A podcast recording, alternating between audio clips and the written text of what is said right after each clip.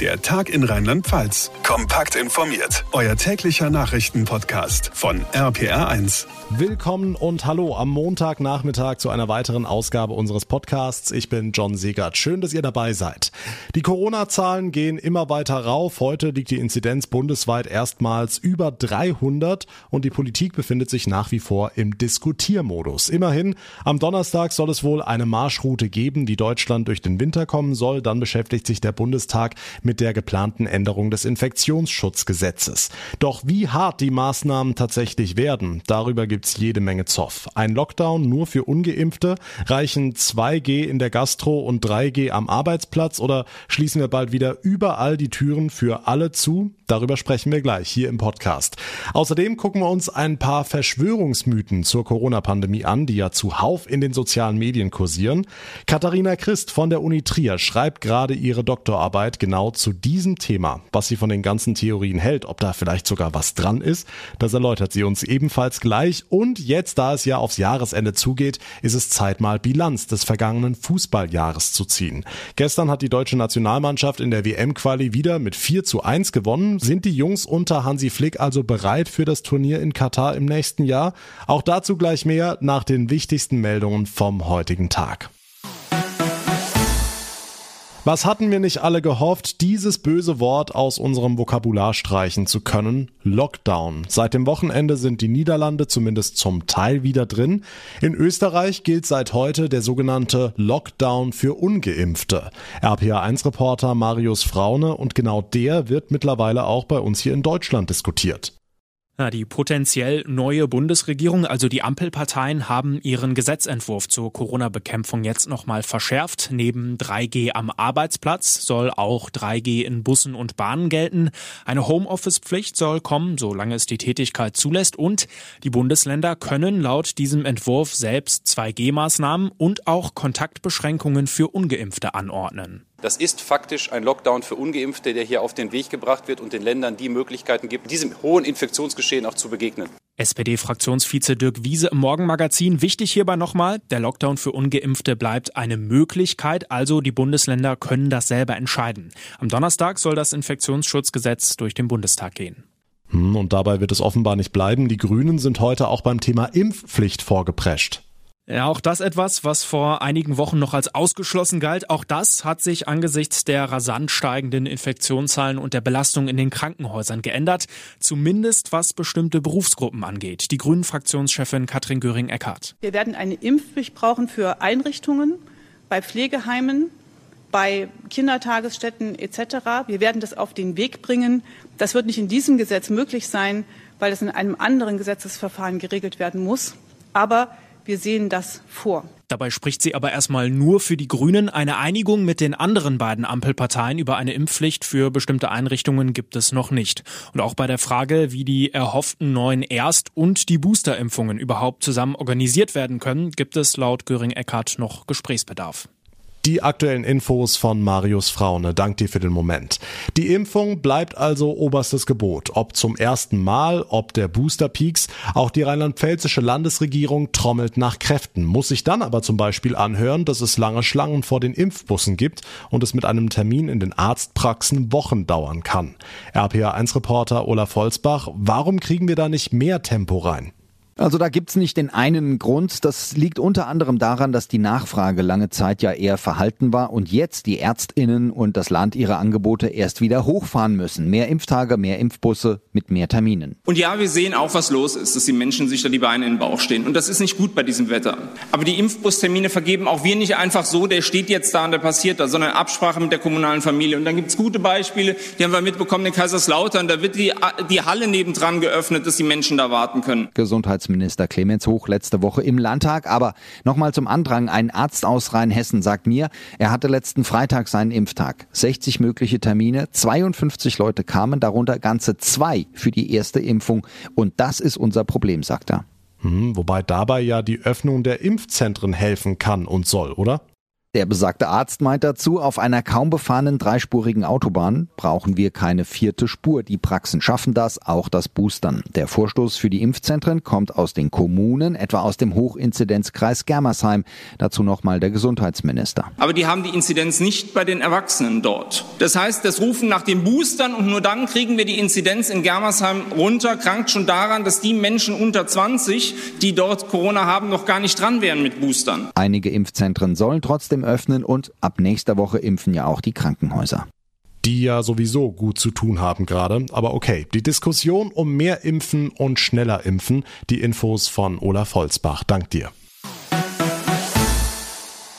Von Bill Gates, der Corona erfunden haben soll, bis zur sogenannten Plandemie. Den Corona-Verschwörungstheorien sind inhaltlich keine Grenzen gesetzt. Vor allem auf Plattformen wie WhatsApp und Telegram kursieren solche Mythen seit Monaten. Wissenschaftlich ist das Ganze tatsächlich aber noch ziemlich unerforscht.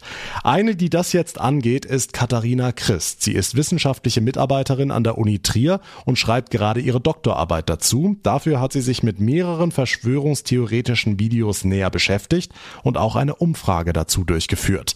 RPA1-Reporterin Helene Heinz hat sich mit ihr getroffen.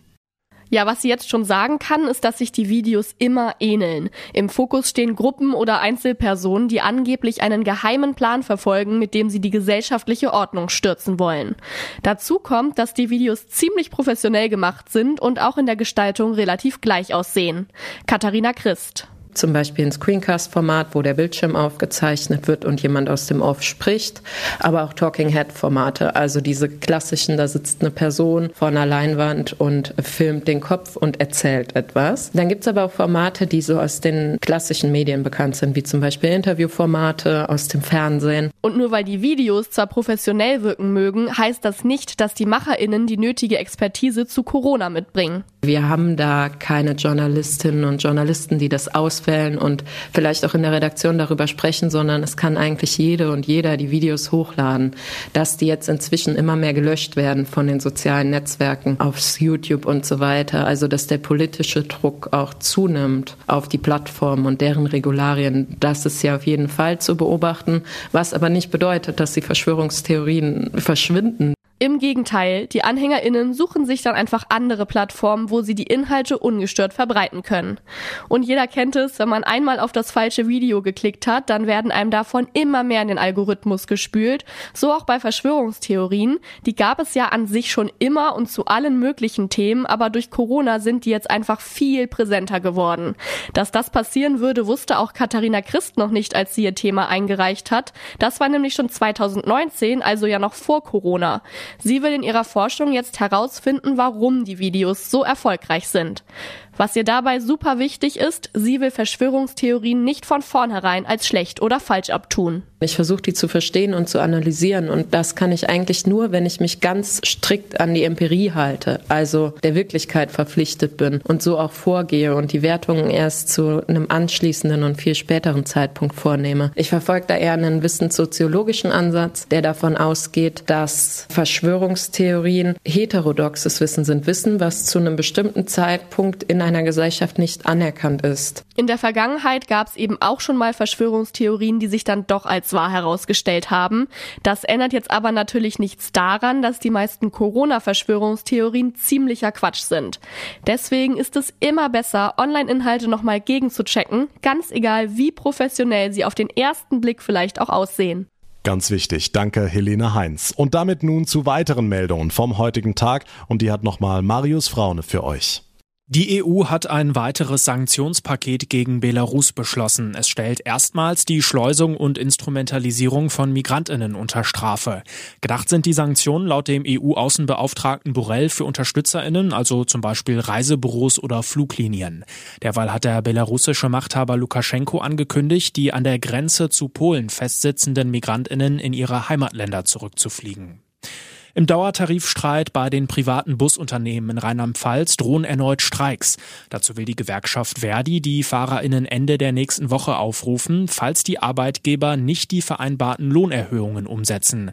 Vereinbart sind ab Anfang November 17,20 Euro pro Stunde. Der Haken, dafür müssten die Ausgleichszahlungen von Land und Kommunen eingegangen sein. Laut Verband ist das aber noch nicht vollständig geschehen.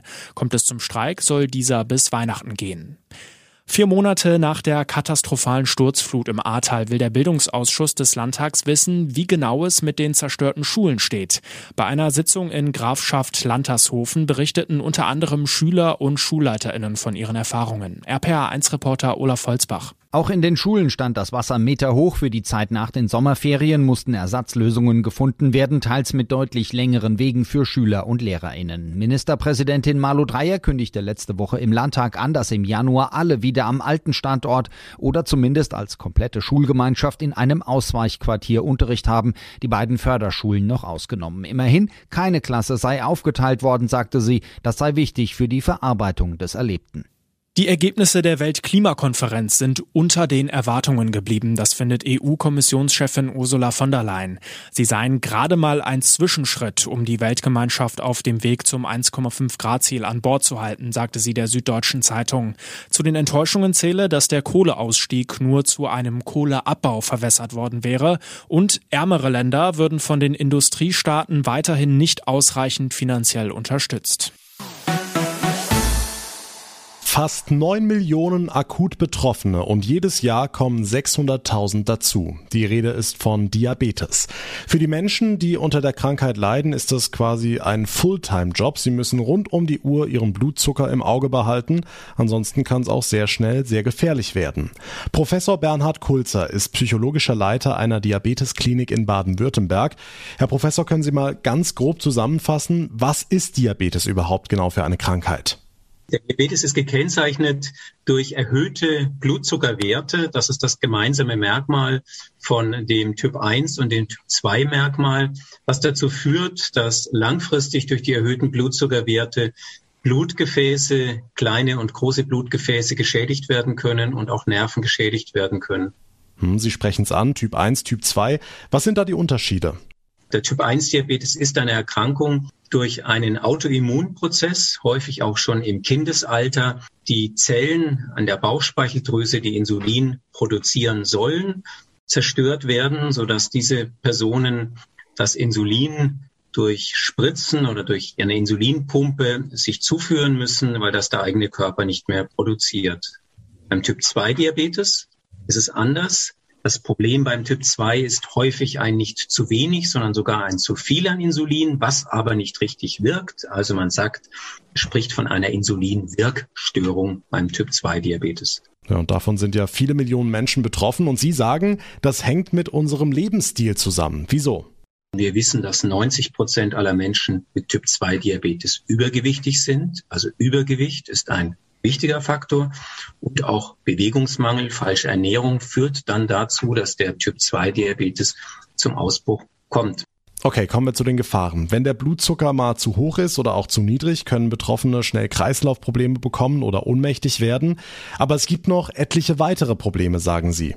Erhöhte Glukosewerte richten überall im gesamten Körper Schäden an. Und die führen eben dazu, dass Menschen mit Diabetes ein erhöhtes Risiko im Kopf zum Beispiel für Schlaganfälle haben, für Herzinfarkt, für Nierenerkrankung, für Augenerkrankung, für Amputationen, für Nervenstörungen an den Füßen. Es gibt äh, Probleme mit der Erektion, es gibt Probleme mit Inkontinenz. Also es gibt eine ganze Menge von sekundären Problemen, wenn eben über längere Zeit die Glucose auch zu hoch ist sagt der Diabetologe Professor Bernhard Kulzer. Vielen Dank.